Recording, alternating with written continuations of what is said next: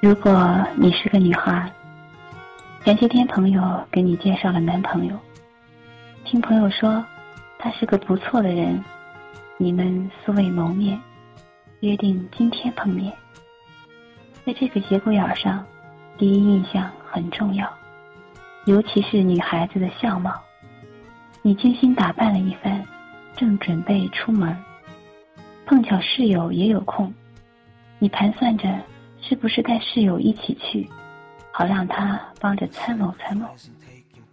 我们一起来想象下面四种情形：一，你美，室友丑；二，你丑，室友美；三，你和室友都美；四，你和室友都丑。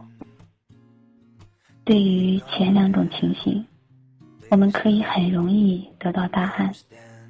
如果你美他丑，那就带他一起去，因为在比较评价的过程中，你的优势要比单独评价时更突出。但是如果你丑他美的话，就不带他去，免得你在他面前相形见拙。但是对于三和四的情况，如何是好呢？我曾经和我的同事做过类似的研究。结果发现了一个非常有趣的规律：整体质量不相上下的两个选择，在单独评价和比较评价时，会有不同的效果。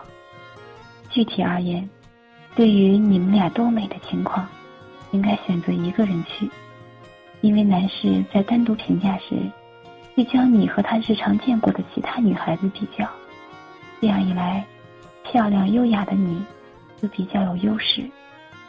而如果带了美丽的室友同去的话，他做的就是比较评价，他的目光就停留在你们俩身上，很有可能就在你们两人之间比来比去，没准儿还会发现你们相对的不足。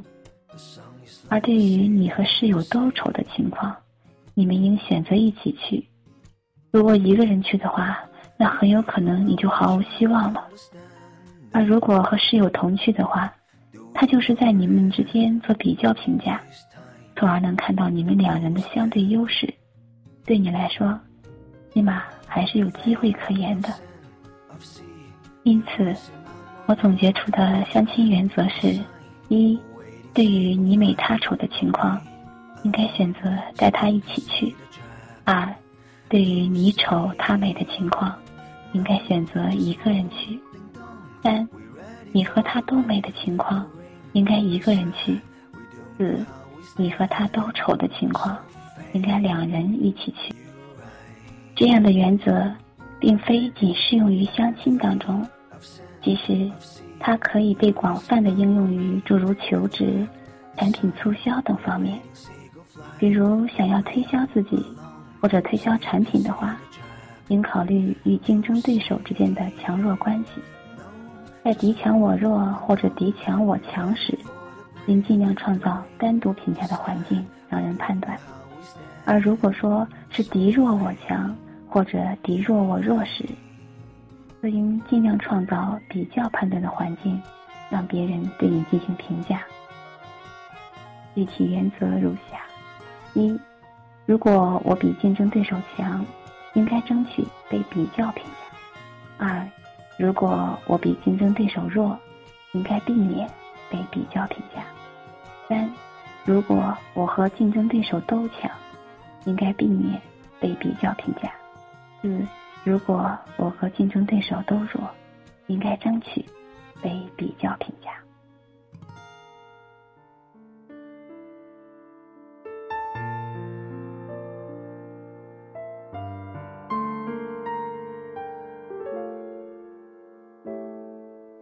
chose.